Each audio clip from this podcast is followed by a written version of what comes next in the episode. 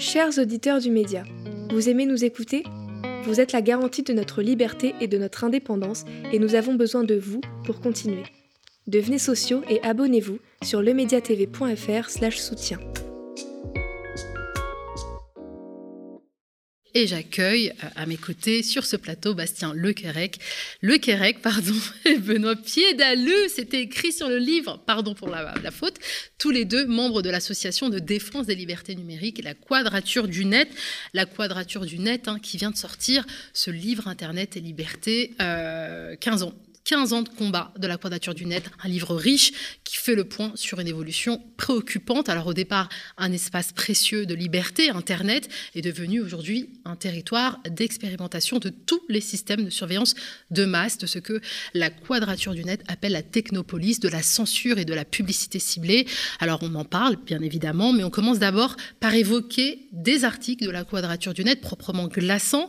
Dans la France de 2022, les technologies de contrôle social à la Chine sont déjà là et elles visent les plus précaires. Hein. C'est le sujet de notre entretien d'actu.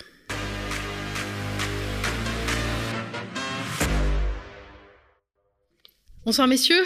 Bonsoir. Alors on commence par évoquer, si vous le voulez bien, les résultats de vos dernières enquêtes sur les technologies de contrôle social à la française qui passent par des algorithmes pensés de manière assez perverse. Alors je l'ai dit, ils visent d'abord les plus précaires, notamment les demandeurs d'emploi qui perçoivent des allocations chômage. Et à la base, il y a d'abord une sorte de dématérialisation à marche forcée. Hein, c'est ce que vous dites.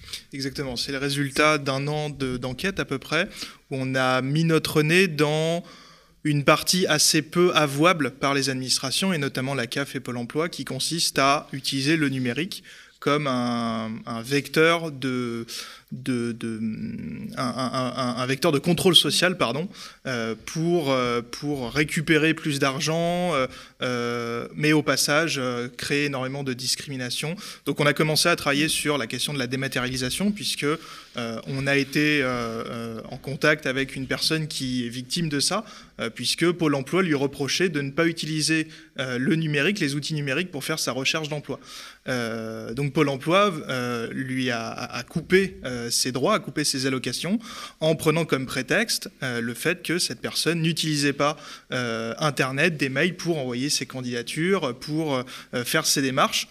Et on a tiré notre enquête à partir de là et on s'est intéressé également à cette question du contrôle euh, cette fois-ci euh, de l'ensemble des usagers de ces administrations, et notamment l'exemple de la CAF, où on a expliqué sur notre site euh, récemment que la CAF est à l'origine d'un des plus scandaleux algorithmes, puisqu'elle utilise euh, des traitements automatisés pour repérer quel euh, allocataire serait un potentiel fraudeur et déclencher à partir de ces résultats algorithmiques des contrôles euh, de, ces, de ces personnes.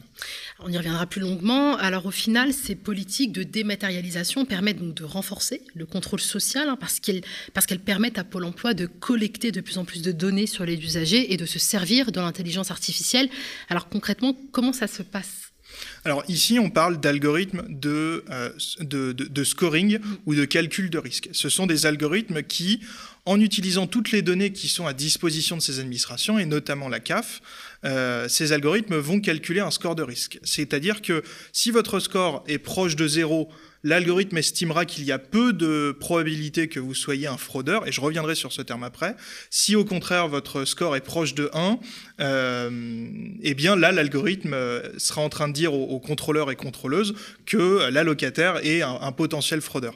Alors on parle de fraudeur, mais en réalité pas euh, vraiment parce que cet algorithme à la CAF, en tout cas initialement visait effectivement à lutter contre la fraude, mais la CAF s'est aperçue que c'était complètement impossible à faire, notamment parce que matérialiser l'intentionnalité d'une fraude est impossible. Et en réalité, aujourd'hui, ces algorithmes cherchent les indus, c'est-à-dire les erreurs dans des déclarations qui ne sont pas du tout le résultat d'une intention délictuelle, euh, mais vraiment simplement parce que euh, ces allocations ont des critères très complexes et que les personnes peuvent faire des erreurs. Et donc aujourd'hui, ces algorithmes ciblent ces personnes les plus précaires euh, en faisant passer le message que ce sont de potentiels fraudeurs, alors même que l'objectif, c'est de récupérer tout simplement le plus d'argent possible avec l'utilisation de cette technologie. Alors un score de risque de fraude est, attribué aux différents allocataires, hein, donc au pôle emploi, mais comment il est calculé? C'est très difficile de savoir. Mmh. on est en, contact avec les personnes qui sont concernées par ça, on essaie de faire un peu de transparence et on n'y arrive pas. Euh, aujourd'hui, quand on demande à, Pôle emploi ou à la CAF ou à ces administrations qu'on sait qu'elles utilisent euh, ce genre d'algorithme, quand on leur demande les codes sources de ces algorithmes, quand on leur demande les critères qui sont utilisés, les pondérations, eh bien, on fait face à une opacité la plus totale.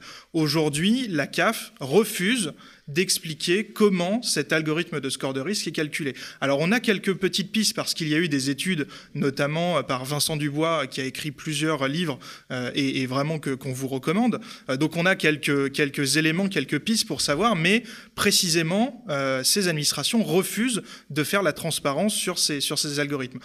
Alors, même que c'est quand même des algorithmes qui ont un impact extrêmement fort sur la vie d'un certain nombre de personnes, que ce sont des administrations publiques, enfin c'est quand même assez peu compréhensible finalement qu'on nous oppose euh, une telle opacité euh, sur des algorithmes qui ont, qui, ont des décisions, qui prennent des décisions euh, finalement pour, pour le grand public qui sont importantes. En revanche, ce qu'on sait, c'est que ces algorithmes, globalement, ciblent les personnes les plus précaires. Par exemple, mm. si vous êtes une personne avec un revenu qui n'est pas stable, si vous habitez dans certains lieux géographiques, si vous êtes une, une personne, si vous êtes parent seul, 80% des femmes euh, euh, dans ce cas-là, 80% euh, des parents seuls sont des femmes, eh bien votre score de risque va augmenter. Et c'est pour ça qu'on appelle cet algorithme l'algorithme de la honte, parce qu'il s'agit véritablement d'un algorithme discriminatoire. Alors pardon, je, cherche ma question. Là, j'avais une question. je, elle, va, me revenir. Vous parlez d'une sorte de, transparence forcée. Oui, voilà question toute simple, en plus je m'adresse peut-être aux juristes, est-ce que c'est légal de définir comme ça des algorithmes? Alors j'ai envie de dire la réponse est presque dans la question, parce que vous parlez d'algorithmes qui discriminent. Alors tout, tout est, le, problème réside dans ce qu'on appelle discrimination. Au sens légal du terme, c'est difficile de savoir si ces algorithmes sont légaux ou pas. Euh, il y a encore énormément de, travail et de combat à, avoir. Euh, aux Pays-Bas, en revanche, euh, ce qui est certain, c'est que ce genre d'algorithme a été annulé par la justice. un exemple, un, algorithme qui s'appelait Siri a été annulé. Alors, le problème, c'est que ce genre d'algorithme revient, on le, on, le, chasse par la fenêtre et il revient, on, on, le chasse par la porte et il revient par la fenêtre.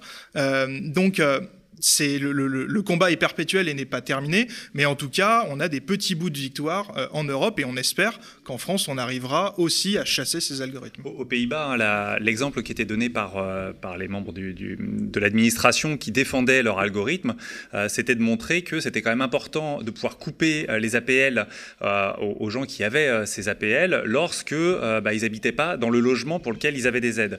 on peut imaginer n'importe quelle raison pour laquelle ça puisse arriver. Par exemple, vous rencontrez la personne euh, une personne avec laquelle vous désirez vivre, euh, vous essayez, vous passez un peu de temps chez elle, et là, euh, les informations qui remontent des consommations d'électricité et de consommation d'eau informent l'algorithme que bah, personne n'habite l'appartement puisqu'il n'y a que très très peu de consommation, et de manière totalement automatique, le système dit, lève une alerte en disant, cette personne-là, je pense qu'elle ne mérite pas ses APL puisqu'elle n'habite pas dans le logement dédié. Voilà le, type d'exemple qui était montré et ils n'ont pas voulu en donner d'autres parce qu'ils ne voulaient pas donner de, mauvaises euh, informations, enfin d'informations aux, personnes euh, qui pourraient essayer de, euh, de passer à travers l'algorithme. Et de mauvaises idées peut-être pour la France de reproduire la même chose. Tant, qu'à faire. Ah ouais, c'est ça.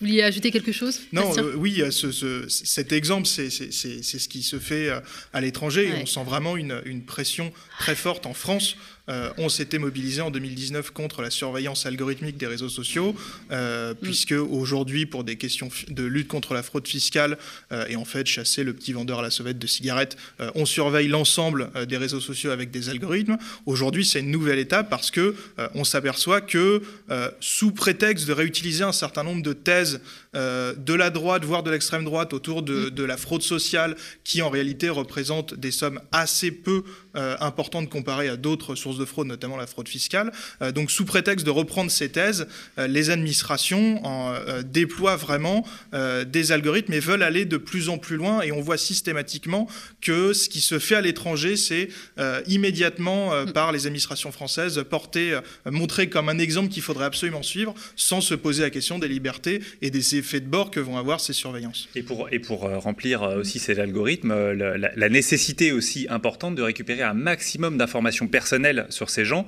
Et c'est pour mm. ça que régulièrement, on a des demandes d'extension finalement des domaines sur lesquels les administrations peuvent aller regarder. Hein. On parlait encore récemment de la volonté du ministère des Finances de pouvoir accéder en temps réel aux comptes bancaires des, des, particuliers pour savoir bah, quels, quels, achats sont faits par les gens.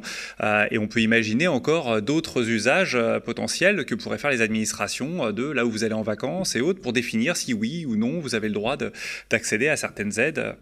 Euh, voilà, et c'est pour ça que euh, on, lève un peu euh, une alerte là-dessus aujourd'hui. c'est que l'administration, à travers ces algorithmes, essaie de rentrer de plus en plus profondément dans la vie privée des gens, d'essayer de déterminer sur certains critères s'ils ont le droit ou pas, suivant leur comportement, voilà, leurs actions quotidiennes à certaines aides oui, ils vont jusqu'à même sonder les intentions euh, des allocataires. Donc c'est euh, hyper intrusif en fait comme algorithme. D'ailleurs, on, peut rappeler hein, que la fraude au RSA ne s'élève qu'à 180 millions d'euros, à comparer avec les fraudes aux impôts, c'est que vous disiez qu'ils s'élèvent, elles, à, qui avoisinent les 7 milliards, euh, les 7 milliards d'euros. Alors vous parlez d'une sorte de transparence forcée à la CAF. Ceux qui s'opposeraient, qui s'y opposeraient s'exposeraient à une suspension de leurs allocations et un flicage accru. Oui, exactement. Euh, ces algorithmes, Benoît l'a rappelé, mm. visent à vraiment sonder l'intimité des personnes. Mm. Euh, dans, les, dans, notre enquête, ce qu'on a, qu'on a relevé, c'est euh, les témoignages des personnes qui font face à cette violence administrative. Mm. Et lorsque l'algorithme a estimé que vous êtes un potentiel fraudeur et qu'un contrôle ensuite est déclenché, vous êtes presque littéralement mis à nu devant le mm. contrôleur ou la contrôleuse qui va vous demander euh, de justifier un retrait euh, de 20 euros en espèces, euh, qui aura toute votre relevé bancaire devant les yeux et va vous demander de, justifier chaque ligne. Et il y a vraiment une humiliation de la part de l'administration parce que l'algorithme a estimé que la personne avait potentiellement fait une erreur dans sa déclaration et qu'on la présente comme un potentiel fraudeur. Et c'est là où il y, a, la question de l'intentionnalité, c'est-à-dire mm. que l'administration arrive en disant vous êtes potentiellement un fraudeur et la personne se retrouve à essayer de prouver l'inverse. Mm. Euh, et c'est donc un, retournement finalement de, situation euh, où la personne finalement, euh, alors qu'elle n'a potentiellement rien fait, est quand même obligée de se défendre contre l'administration. Et ce que c'est vraiment vécu comme une humiliation, comme une, violence de l'État face aux gens. Et c'est ce qu'on ce qu'on démontre dans, dans, tout un tas de cas, à l'usage du numérique, l'usage de ces outils-là par la puissance publique, euh, c'est quelque chose qui, euh, qui est euh, une, une, violence potentielle. C'est-à-dire l'usage d'un outil peut être, en général, on dit l'outil est neutre, sauf que là, il est utilisé par une puissance publique qui a un impact sur les gens. Il peut les surveiller, il peut, il peut agir sur eux, il peut leur couper les vivres, comme on disait. S'ils disent, bah non, moi je veux pas que vous puissiez avoir accès à mes comptes, bah en fait, on leur coupe tout simplement les vivres pour des personnes qui en ont probablement besoin. voilà, donc ça, c'est quelque chose qu'on veut beaucoup, qu'on veut remettre un peu dans le débat public aussi à la quadrature c'est l'impact des outils numériques quand ils sont à la main de quelqu'un qui a euh, finalement un impact sur votre vie. Ah, vous le disiez, en fait, on n'est plus présumé innocent, on est d'ores et déjà coupable et c'est à nous, enfin aux allocataires, de prouver euh, qu'ils sont, innocents. C'est terrifiant, hein, vraiment. Alors, est-ce que c'est exagéré de comparer ces algorithmes et ces scores euh, au système de crédit social chinois? Donc c'est euh, un concept hein, qui accrédite l'idée d'un capital de points accordé par l'État aux citoyens qui peut être bonifié ou bien se détériorer grâce notamment à l'intelligence artificielle. C'est difficile à répondre parce que... Euh, euh, on vous scrute là, faites attention à ce que vous allez dire. Aujourd'hui, en France, on n'est pas comme, comme un, on n'est pas dans une société à la chinoise où tous nos faits et gestes sont soumis à l'approbation de l'État. Mais en revanche, le point commun, c'est euh, cette intrusion de plus en plus euh, grande de l'État dans les vies. Et ici, l'autre différence aussi, c'est qu'il y a une dimension sociale. Euh, ces algorithmes mm. visent les plus précaires parce que c'est là où il y aura le plus d'erreurs qui pourront être commises et donc où il y aura plus de, d'argent à récupérer du fait de ces, de ces erreurs. La, non, je, je, voulais quand même rappeler que c'est un, argument assez habituel qu'on entend de dire non, mais ici on n'est pas en Chine. Euh, et puis régulièrement, on rappelle quand même qu'un certain nombre de choses euh, qui sont faites en Chine et dénoncées euh, par nos démocraties de l'Ouest, d'Europe de l'Ouest, en fait, arrivent très rapidement en Europe, voire sont déjà là. on parle de la reconnaissance faciale, par exemple, donc on en parlera peut-être tout à l'heure. la reconnaissance faciale qui était donc qui est utilisée en mm. Chine et on disait non mais c'est pas possible, de toute façon c'est mm. un truc vraiment à la chinoise. Mais en fait, il est déjà et on sait, on, s'en est aperçu. Il y a finalement pas si si longtemps que ça à la Quadrature qu'en fait la, reconnaissance faciale est utilisée quotidiennement par milliers de fois par jour dans, dans, dans les commissariats. Euh, on a euh, les drones, par exemple. On disait au début du confinement, euh, on avait vu des vidéos, on disait Ah là là, en Chine, ils lancent des drones qui disent rentrez chez vous, mettez vos masques, etc. Et, en fait, quelques mois plus tard, bah, la police française s'est emparée de ces outils pour les utiliser dans les rues de Paris, en l'occurrence, mais dans d'autres villes françaises. donc, en, fait, il faut faire attention un peu à cette comparaison où on essaie de dire non, non, mais ça n'arrivera jamais chez nous parce que vous savez, la Chine est très loin et c'est très très différent de nos démocraties, alors qu'en réalité, euh, il y a une tentation euh, très forte euh, de, nos, de nos politiques, finalement, d'aller dans cette direction. Peut-être se mettre d'accord sur un terme, contrôlocratie, voilà, un, petit euphémisme, mais alors du coup qui s'explique encore moins quand on sait que près de 30% des personnes pouvant prétendre à toucher une aide sociale ne la perçoivent pas selon une étude inédite que le, ministère du Travail a récemment transmise au Parlement et l'économie pour les caisses de l'État est évaluée à plusieurs milliards d'euros. Alors pourquoi les, scruter à ce point quand on sait qu'ils ne, se prévalent même pas en fait finalement de leurs droits? Aujourd'hui, ces algorithmes ont une logique financière euh, assumée. Euh, en allant repérer les potentielles erreurs, on va récupérer plus d'argent. Et c'est bien euh, ce qui s'est passé dans, la, dans l'évolution de cet algorithme. Au début des années 2010, quand, quand, la CAF commence à travailler sur ces algorithmes, l'objectif était de, repérer les fraudeurs. Euh, sauf que, je l'ai dit tout à l'heure, le, mm. caractère intentionnel est très compliqué à, prouver, à, calculer. Et en plus, euh, le résultat en termes de rentrée d'argent était assez peu probant par rapport au coût de ces algorithmes de les développer, de les maintenir. Euh, et on a eu une, évolution en passant à des algorithmes qui vont rechercher les erreurs et là où il y a de plus en plus, euh, enfin où il y a un levier financier le plus important.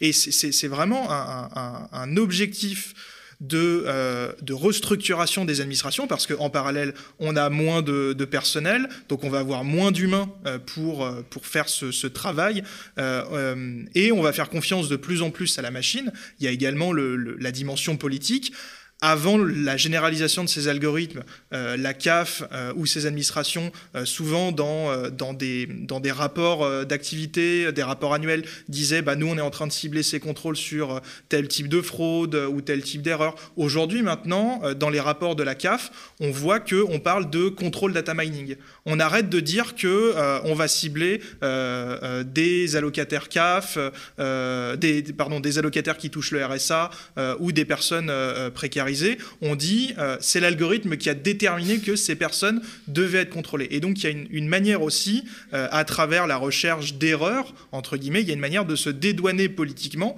parce que ces algorithmes sont calculés, sont ciblés pour aller euh, rechercher les personnes les plus précaires. Alors, pardon, je, vous en prie. Non, mais c'est sur, sur, cette partie aussi d'argent, enfin cette partie financière, mm. il y, a quelque chose qui est important aussi, c'est que euh, l'algorithme est aussi souvent présenté euh, par la CAF euh, pour dire bah, ce qu'on va faire avec cet algorithme. C'est important de mettre en place un algorithme de, comme ça qui récupère toutes les informations parce que ça va permettre d'aider les allocataires qui ne font pas la demande. Ça, ça fait, ça fait presque dix ans hein, qu'on en parle et qu'ils en parlent régulièrement. Ce qui est bizarre quand même, c'est qu'au final, on a un algorithme qui surveille les gens et qui va essayer de trouver les indus mais jamais n'a été mis en place l'algorithme qui, par contre, va chercher les allocataires qui ne font pas la demande euh, mm. des aides auxquelles ils pourraient prétendre. Euh, et on voit bien, euh, effectivement, le pourquoi. C'est que, comme vous dites, il y a un taux quand même assez important mm. de, de, non, de non-demande voilà, aux aides. Et si on compare ce qu'ils peuvent récupérer en surveillant les gens mm. et ce qu'ils dépenseraient finalement en allant chercher ces 30%, plus de 30% d'allocataires qui, ne, qui ne vont pas chercher leurs aides, bah, en fait, les caisses les caisses seraient bien plus vides euh, s'ils allaient le faire. Donc voilà, il y, a ça aussi. Et c'est aussi un combat de la quadrature de rappeler euh, que le numérique doit être au service des gens. Et donc, en fait, aujourd'hui, ils font exactement l'inverse de ce qu'ils devraient faire. C'est-à-dire qu'ils devraient utiliser le numérique pour aider les allocataires à, faire, à aller chercher les aides euh, dont ils ont besoin, à faciliter la vie des allocataires, ne pas demander 50 fois les mêmes documents euh, et tout. Et en fait, on s'aperçoit que c'est pas du tout ce qui est fait. On complique la vie des allocataires en changeant les règles régulièrement, en donnant, en mettant des formulaires qui sont pas bien, euh, pas bien réalisés, qui causent finalement des erreurs, qui provoquent des erreurs. Et puis, finalement, en utilisant ces informations qu'ils ont sur les allocataires pour aller chercher euh, des indus de euh, quelques euros et donc provoquer euh, la peur chez les gens. C'est pas du tout l'objectif. Et, des agents de la CAF qui sont souvent, qui n'ont pas l'air d'être très formés parce qu'on a souvent des informations contradictoires quand on passe un appel à 14 h on passe un appel à 16 h Donc effectivement, l'accès à l'information pose un, un, véritable problème à la CAF et au sein d'autres organismes publics. Alors justement, moi, je suis allée faire un petit tour sur le site de la CAF qui je pense, a dû lire votre enquête parce qu'elle se défend de faire euh, les contrôles que vous, que vous indiquez. Alors, euh, voilà, il y a la petite rubrique euh, Stop aux idées reçues sur les contrôles CAF. Être contrôlé par la CAF est généralement mal perçu par les allocataires. Alors, commençons par tordre le cou à certaines idées reçues. Non, le contrôle n'est pas systématiquement une chasse aux fraudeurs.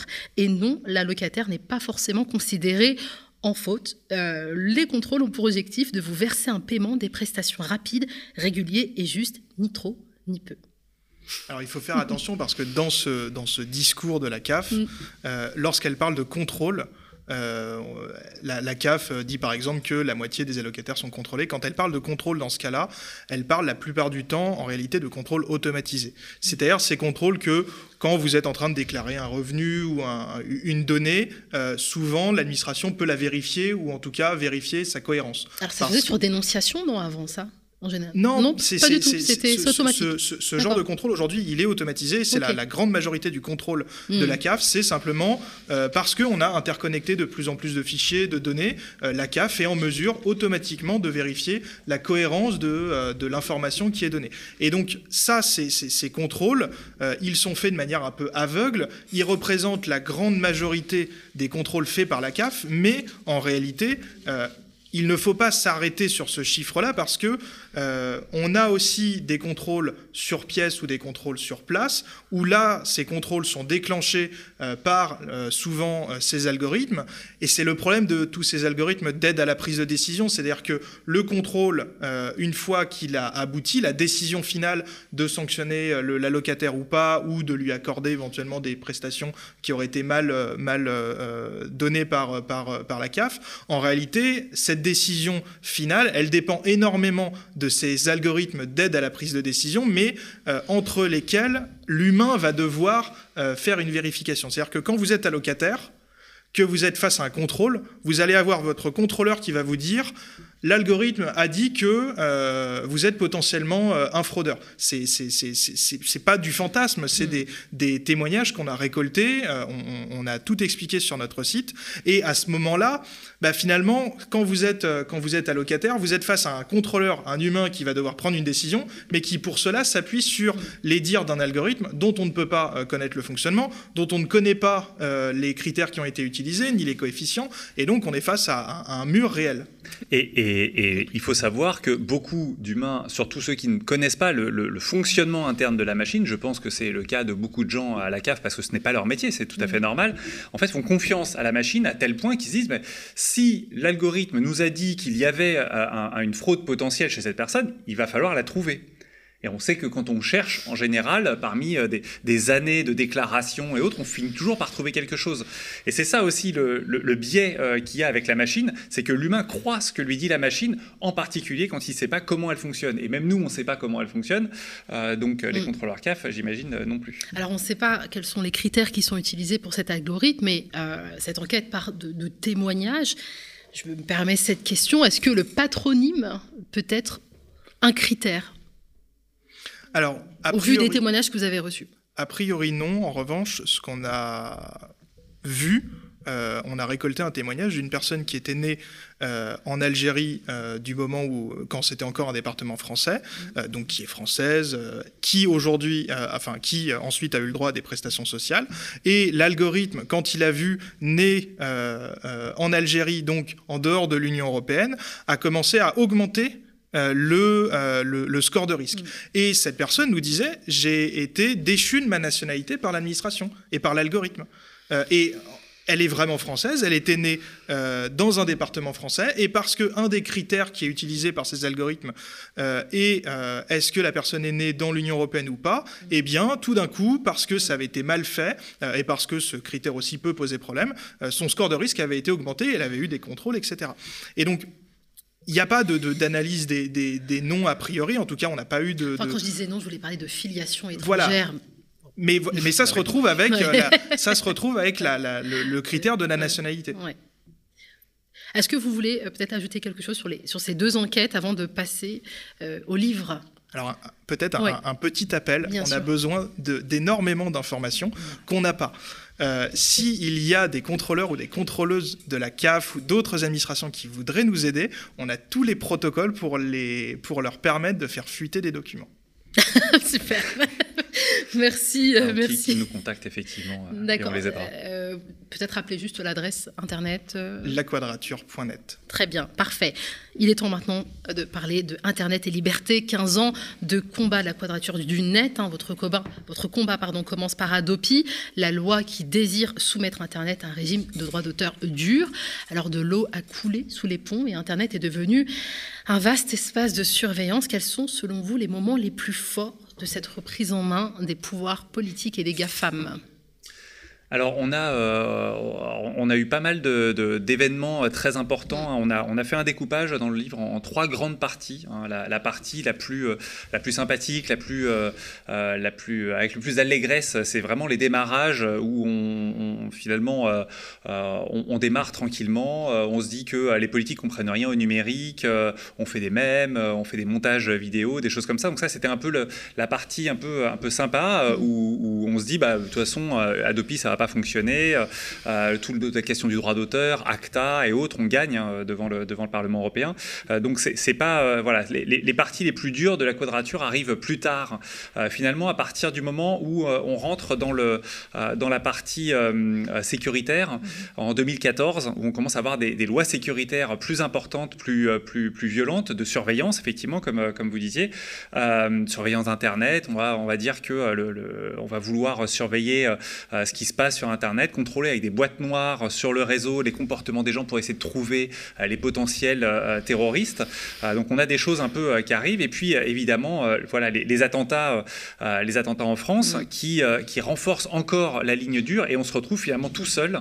et c'est une partie, c'est un passage très très très important qu'on raconte où on explique notre, notre solitude finalement dans l'espace politique français où on essaye d'expliquer que ben, c'est un un boulevard euh, qui est déclenché par, par ces attentats euh, parce que euh, il faut voilà une, une, une, ligne de front politique qui aille d'un seul homme et d'une seule femme voter tous les, toutes les lois sécuritaires. Et on essaye finalement on fait face à un, espèce d'éboulement complet de, de, lois sécuritaires à ce moment-là. Et c'est très très c'est un passage très difficile où on s'aperçoit que finalement là où on pouvait discuter dans la première partie à partir de 2008 jusqu'à 2013 bah, 2014, on pouvait discuter avec le, politique, hein, on avait beaucoup d'échanges avec eux. Euh, et ben en fait, c'est plus possible parce que euh, notre voix n'est plus entendable. Euh, et, voilà. Et donc on a on a toute cette période très compliquée, très noire hein, mm. qu'on a, je pense aussi tous en mémoire de, cette période d'attentat mm. dans le dans le milieu associatif de défense des libertés. On ressent aussi cette cette noirceur, un peu cette difficulté à, à défendre les libertés. Mm. voilà. Et puis on voit hein, la montée aussi de la surveillance sur les réseaux sur euh, Facebook notamment. Voilà, Facebook, les GAFAM en général. Le profilage va loin sur les plateformes comme Facebook. Voilà, exactement. Mm. On s'aperçoit que euh, Facebook fait des tests même sur les gens. Hein. En, Australie, il y a des tests sur les adolescents euh, qui ont été publiés ou en, publiant un certain nombre de choses plus ou moins, enfin, en sélectionnant finalement les publications qui sont dans le fil de discussion d'adolescents, on peut voir s'ils ils dépriment ou pas. Voilà, donc vous, imaginez un peu l'impact que ça peut avoir euh, sur des adolescents. Euh, voilà, on s'aperçoit que finalement, il y a une, euh, en, contrôlant les données personnelles des gens, on contrôle finalement l'ensemble de, la société, de, son mode de vie, mais aussi la démocratie elle-même, puisque on a Cambridge Analytica qui nous démontre qu'on peut contrôler même des élections avec les données personnelles. On peut arriver à construire des modèles qui vont permettre d'influencer des élections. et donc ça, c'est quand même une une, un danger euh, très important euh, sur, euh, sur nos démocraties, de pouvoir avoir. Alors, on, a entendu parler hein, récemment de millions qui ont été mis sur la table par la Russie pour influencer des, des, des, démocraties donc d'Europe ou aux États-Unis. mais en fait, il n'y a même pas besoin de ça. Hein. Aujourd'hui, les GAFAM font ça et vendent même au plus offrant. C'est-à-dire que n'importe quelle entreprise qui veut influencer sur les réseaux est capable de le faire. Et donc, on, on l'a découvert au fur et à mesure de nos combats, au fur et à mesure des travaux qu'on a menés. on a découvert un peu tout ça pour arriver jusqu'à euh, l'usage de ces technologies de surveillance, euh, l'amélioration de l'intelligence artificielle euh, sur carrément dans la vie réelle. C'est-à-dire mm. qu'au débat, au départ, on, on disait qu'on défendait les droits et libertés euh, sur Internet. Hein, c'est comme ça que vous avez introduit le sujet tout à l'heure. Euh, et en fait, on a évolué, euh, notre, notre ligne a évolué, on est devenu défenseur des droits et des libertés à l'ère numérique. Pourquoi? Parce qu'on s'est aperçu, en fait, vers 2018, hein, et puis en 2019, on a lancé la campagne Technopolis, on s'est aperçu qu'en fait, bah, toutes ces technologies de surveillance, d'intelligence artificielle étaient lentement transférées dans l'espace réel, avec des capteurs, des caméras, euh, des, euh, des, outils de, de, de, profilage euh, de comportement. et aujourd'hui, en fait, l'envie de nos politiques, c'est de transférer toutes ces technologies créées par les GAFAM sur Internet dans l'espace public et de contrôler tout ça à leurs mains. C'est ce que vous appelez la technopolis. Et c'est ce qu'on appelle la technopolis, en effet. Et pourquoi on doit en avoir peur de cette technopolis? Pourquoi en avoir peur Surtout dans un contexte, comme on l'a dit tout à l'heure, d'attentats accrus, de terrorisme, etc. Une technopolis qui est censée nous protéger. Alors c'est ce qu'on expliquait tout à l'heure avec, avec la CAF. Hein. Euh, finalement, c'est donner des outils extrêmement mm. puissants à quelqu'un qui a euh, un pouvoir sur vous. L'État mm. a tout pouvoir sur vous. L'État peut vous enfermer. L'État peut vous mettre en, prison euh, euh, pendant un an, deux ans en attente de votre procès. Euh, L'État peut vous couper des, allocations. L'État, on, on l'a vu hein, récemment avec Gérald Darmanin qui dit que finalement on, devrait couper les allocations ou sortir même des familles de, leur, de leurs appartements mm. qu'ils ont dans des HLM, j'imagine, parce que sinon on pourrait difficilement les sortir de leurs propres appartements parce que leurs enfants ont fait des conneries. voilà. Et donc il faut bien voir que ce qu'on est en train de donner aujourd'hui à nos politiques, ce sont des outils extrêmement puissants de contrôle social, de contrôle de la population, euh, qui vont jusqu'à, euh, si, on, met en place des outils euh, de, surveillance biométrique dans les rues, on, peut, on peut vous suivre dans, la ville, on peut savoir qui vous rencontrez, combien de temps vous passez à discuter, on peut savoir que vous rentrez dans un local syndical, par exemple, ou d'un parti politique, combien de temps vous y restez, les coups de fil que vous avez passés aujourd'hui, on peut, on peut déjà avoir accès à ça, donc ce qu'on appelle les métadatas de vos appels téléphoniques sur demande, et tout ça, en fait, bah, permet ensuite de construire une cartographie de qui vous êtes. En fait, ces données personnelles, elles vous représentent elle représente ce que vous êtes, mais de la manière que veut bien le percevoir euh, la personne qui a la main sur ces données. Euh, comme je disais tout à l'heure, euh, la CAF aurait très bien pu définir que quand l'algorithme dit que les personnes qui ont le, plus de risques d'indu, ce sont les personnes les plus pauvres, donc celles qui, sont, qui ont le RSA, les femmes seules, parce que bah, c'est finalement les, les, personnes seules avec enfants, ce sont les plus risquées, ce sont des femmes à 80%, comme disait Bastien tout à l'heure, bah, au lieu d'utiliser utiliser ça pour contrôler les gens, il pourrait l'utiliser pour simplifier les choses en disant bah il y a un problème, euh, il faut qu'on aide ces gens-là parce que bah, ils font des erreurs, donc c'est qu'il faut qu'on revoie nos, formulaires, il faut qu'on revoie la méthode euh, d'attribution des aides. Et en fait non, il l'utilise contre ces populations-là. Et quand on parle de surveillance biométrique, euh, bah, ça pourra avoir des impacts sur tout un chacun parce qu'ils ont pris des positions politiques, parce qu'ils sont contre le gouvernement. On a vu aussi les, les, tentatives de contrôle des associations, par exemple, qui doivent s'engager à ne pas euh, aller contre l'État, enfin contre la démocratie, la, République contre la République, je crois. Euh, voilà. Et donc ça, c'est un gros, gros risque de leur donner euh, accès à ces outils-là concrètement, ce qu'on a documenté dans cette campagne Technopolis, c'est par exemple l'analyse algorithmique des images de vidéosurveillance. Mm. Aujourd'hui, le territoire français est quadrillé par des, par des caméras qui sont relativement bêtes elle se contente la plupart du temps d'enregistrer euh, les images pendant 30 jours si la justice en a mm. besoin et de les diffuser en direct dans un local d'une police municipale si jamais une petite mamie se fait voler son sac. Euh, aujourd'hui, on est de plus en plus dans une étape supplémentaire, c'est-à-dire que on a des outils qui existent, qui sont développés depuis des années et qui commencent à se déployer sur le territoire français, où les communes, la plupart du temps, vont utiliser euh, ces images pour repérer à l'aide d'algorithmes des comportements suspects. Euh, si, euh, euh, si une personne avec un, manteau rouge et des chaussures noires arrive dans, dans, telle zone, ces algorithmes sont capables de, créer une alerte à ce moment-là. ces algorithmes sont aussi dotés de capacités de reconnaissance faciale. on peut détecter des comportements suspects comme du maraudage. C'est-à-dire, est-ce qu'une personne est statique sur un lieu en réalité, derrière ce terme de maraudage, c'est une chasse aux personnes sans domicile fixe, euh, c'est une chasse euh, aux personnes qui seraient contraintes de faire, euh, de, de, de, de, mendier de, l'argent. donc il y a, y a un, un, choix politique derrière ces algorithmes. Et on parle de surveillance ultime avec cette surveillance algorithmique des images, parce que la personne qui va détenir ces algorithmes pourra tout savoir sur vous et pourra analyser votre comportement en permanence, là où une caméra bête ne pourra pas s'il n'y a pas un humain, un policier derrière chaque caméra, ce qui aujourd'hui n'est pas le cas. Alors on, a, vraiment le sentiment d'être démunis face à cette technopolis. Euh, quels sont les terrains sur lesquels il est encore possible de se battre? Alors on a, on a, posé une plainte mm. euh, il y a peu de temps, il y a trois semaines il me semble maintenant, justement contre la Technopolis, donc contre le ministère de l'Intérieur, euh, qui a été déposé auprès de la CNIL, euh, puisqu'on considère que l'usage des caméras et de ces algorithmes, même donc des caméras même, parce que dans, notre étude, hein, on a quand même démontré que une grande majorité de caméras qui doivent normalement montrer pas de blanche hein, quand une caméra est installée, on doit expliquer pourquoi on l'installe, mm. à quel, dans quel objectif, bien déterminer le, le lieu. Euh, et en fait, on s'aperçoit que les caméras sont posées euh, euh, avec l'assentiment du, préfet sans aucun problème. Enfin, il n'y a, même pas d'études d'impact, de quoi que ce soit. Donc aujourd'hui, on, a, quadrillé le territoire avec des caméras de vidéosurveillance sans même se poser de question de savoir si ça avait un impact quelconque. Et aujourd'hui, on, démontre, il y a un, certain nombre de sociologues qui ont travaillé sur le sujet et qui démontrent que l'impact sur la, la, problématique de sécurité sur le territoire, en fait, est extrêmement faible pour des coûts extrêmement importants et comme on disait, un risque euh, finalement sur la, démocratie euh, relativement important, d'autant plus qu'on peut récupérer ces caméras, enfin ces flux de caméras et poser euh, des, des, des, algorithmes dessus.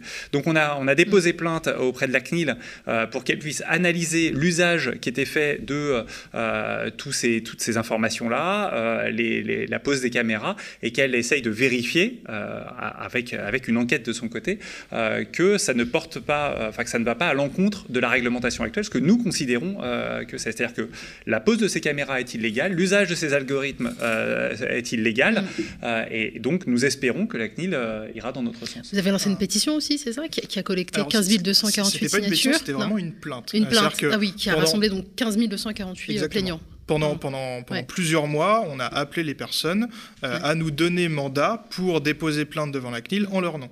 Euh, donc aujourd'hui, ces, trois plaintes, en réalité techniquement il y a trois mm. plaintes, euh, sont déposées par la quadrature au nom de plus de 15 000 euh, plaignants. Une autre manière de s'impliquer, c'est un peu ce qu'on a fait quand on a lancé en 2019 cette, cette campagne Technopolis, c'est de documenter cette surveillance dans les villes. Parce que la Quadrature du Net, on est peu de membres, mais on repose sur tout un tas de, bénévoles qui, euh, euh, dans toute la France, peuvent agir. Et la campagne Technopolis, euh, elle, a, entre autres comme but de donner un moyen d'action à ces personnes pour, sur, pour documenter à leur échelle, dans leur ville, dans leur, dans leur lycée, dans leur transport en commun, cette documentation. Donc sur notre site technopolis.fr, on a une boîte à outils pour expliquer comment faire cette transparence. Donc on explique comment demander une administration des documents, mm. on explique euh, comment est fait le droit, euh, comment est-ce qu'il peut être utilisé.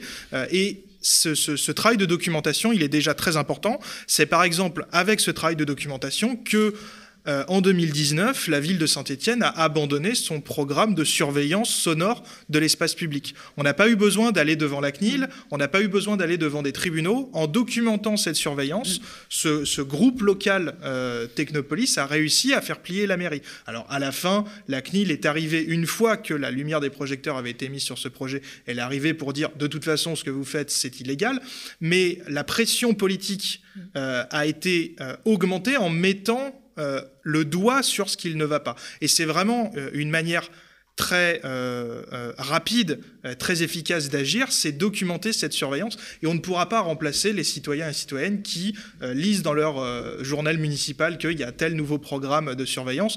On ne peut pas être partout, on n'a pas vocation à être partout, et c'est pour ça qu'on donne des outils pour localement agir. Et cette vaste campagne, techno, Technopolis, elle donc s'en prend, elle vient freiner les ambitions finalement du ministère, de l'Intérieur. Hein. Une plainte a été déposée contre lui.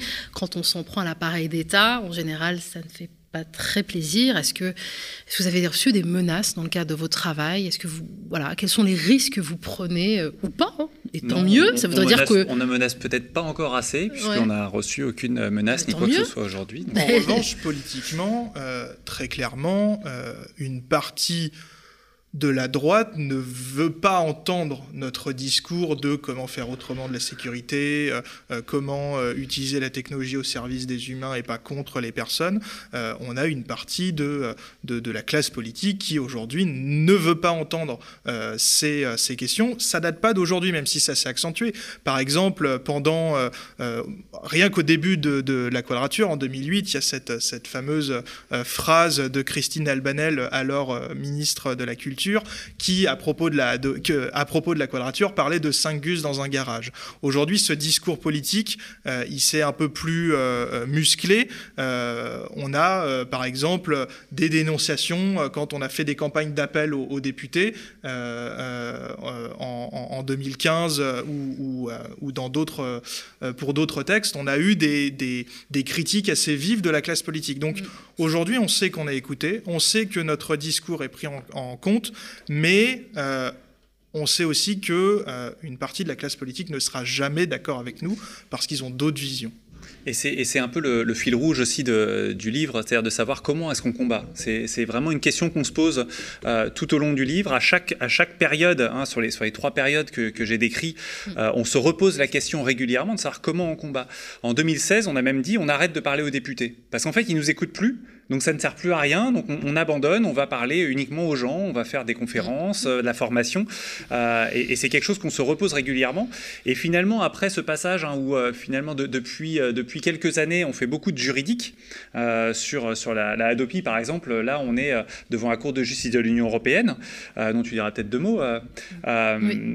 donc c'est une forme de combat, le, le, juridique est une forme de combat, c'est-à-dire utiliser l'outil juridique pour stopper des prétentions politiques euh, et, la, conclusion un peu euh, du livre sur ce sujet-là, puisque c'est le fil rouge, donc à la fin, euh, il faut bien conclure, c'est justement d'amener les gens à, trouver et à, intégrer le, danger de ces technologies-là, le danger d'une surveillance d'État, le danger de toute la, surveillance même de même